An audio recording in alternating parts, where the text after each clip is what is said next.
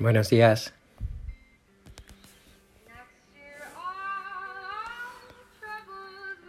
Un sábado precioso de Adviento, Día de la Virgen.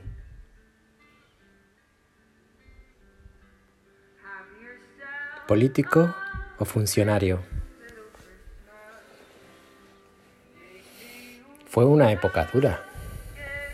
Las gentes no tenían ya en su mayoría riqueza, sino que sencillamente pasaban hambre. Los impuestos recogían gran parte de lo que debería haber sido utilizado por las familias para su subsistencia. Las profesiones eran muy básicas y la mayoría esperaban ser contratados como jornaleros. No había médicos, tal y como los conocemos hoy. Y los enfermos y lisiados eran excluidos de la sociedad. Así, de sencillo. La mujer no tenía ningún derecho. Casi una esclava, mujer de o madre de. La religión se limitaba al templo. Una religión que se autorregulaba y crecía en aras de sacrificios y ofrendas. El imperio invasor dejaba ese pozo de vacío en las gentes que de forma apática continuaban sus quehaceres. No había esperanza. Era la historia sin transcurrir.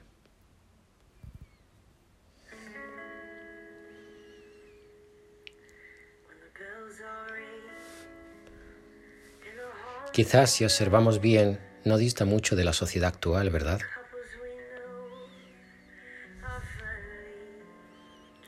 En cualquier sitio hay inestabilidad política y social.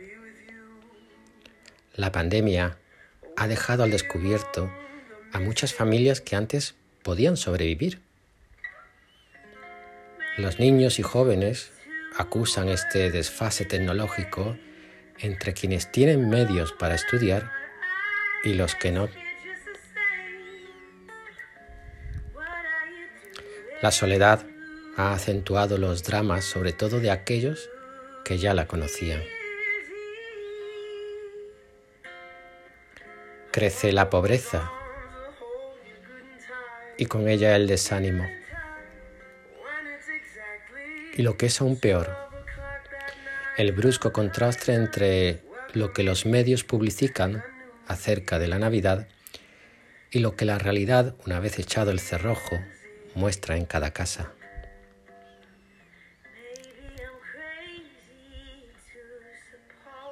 Hemos convertido la Navidad en un recurso, un recurso para pasarlo bien, para ganar dinero, para olvidar las penas, para adornar un fotograma gris que lejos de lucir mejor sigue siendo gris con luces LED. El clima de crispación es avivado en un afán de tensar la cuerda de la tolerancia con el único rédito del poder y lo que se pueda conseguir. Como consecuencia, vemos a las personas divididas y enzarzadas en disputas pueriles, sopas bobas, que alejan la atención de lo verdaderamente importante. El hombre pierde su dignidad, pierde la esperanza, pierde la capacidad de mirar al otro como a un hermano.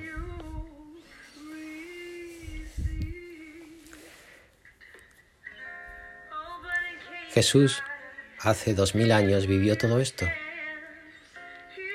Su mirada no se centró en los romanos, en el poder invasor, tampoco en el rey Herodes, en el Estado. No lo hizo en la religión, entendida desde el templo y para el templo. Tampoco miró a los que se alzaban en revueltas, ni a los que luchaban por sus derechos o tierras.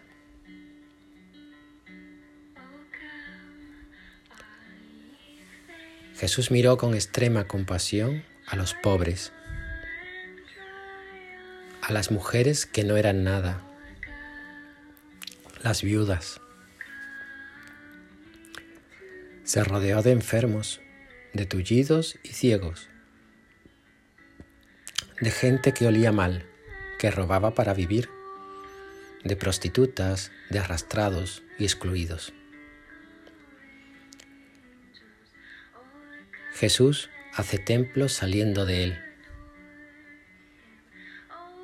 con las curaciones, con los gestos de amor, de acercamiento, con las comidas rodeados de excluidos, con cada palabra de perdón, de amor, con cada mirada de compasión y bondad, consiguió devolver la esperanza, consiguió devolver la dignidad a unas gentes que hasta entonces ni tan siquiera sabían que era eso. Hoy el seguidor de Cristo, ungido por el bautismo, tiene el poder y la capacidad de ser esperanza para muchos, para cada uno de los que se crucen su camino.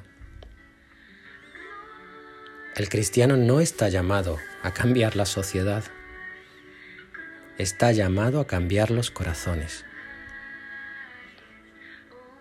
Y la mejor manera es a la manera de Jesús con paciencia, en lo pequeño, con amor, en los límites de la dignidad. Seguramente es el camino más largo y seguramente no viviremos para, ver los cambios. ¿Pero es que acaso Jesús los vio? El reino de Dios crece en la esperanza del adviento Crece y fructifica en el deseo del encuentro con el verdadero Cristo, con el verdadero hermano, un hermano que se nos presenta día a día, sediento de caricia, de escucha, de derechos, de libertad. No podemos llamarnos seguidores de Cristo y, preocuparnos de si podremos comprar regalos en tal o cual tienda no podemos llamarnos seguidores de Cristo y llamar Navidad a una cena familiar con una mesa repleta de marisco y cordero. No podemos ser seguidores de Cristo y despreciar al pobre, al inmigrante, al excluido, al que está solo. Sería una bofetada a Jesús, como la que le dio el guardia del sumo sacerdote. Vivir el adviento es vivir de esperanza.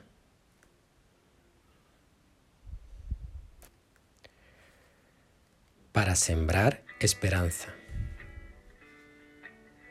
Y en ella tener la certeza que algún día ese hermano que recibió de ti dignidad y esperanza haga lo mismo con otros. A esto nos llama el Señor de las mies, de la mies, a ser sus manos que acarician rostros de dolor, a ser sus pies que se gastan en tierras devastadas por la guerra, a ser su corazón que ora incesantemente por la paz, y a ser su persona que anuncia que el reino ya está en y con nosotros. Ánimo. Os quiero mucho.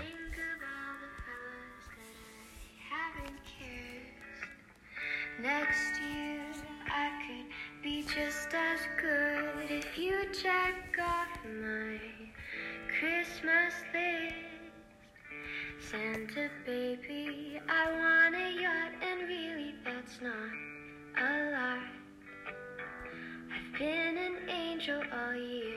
Santa baby, so hurry down the chimney tonight.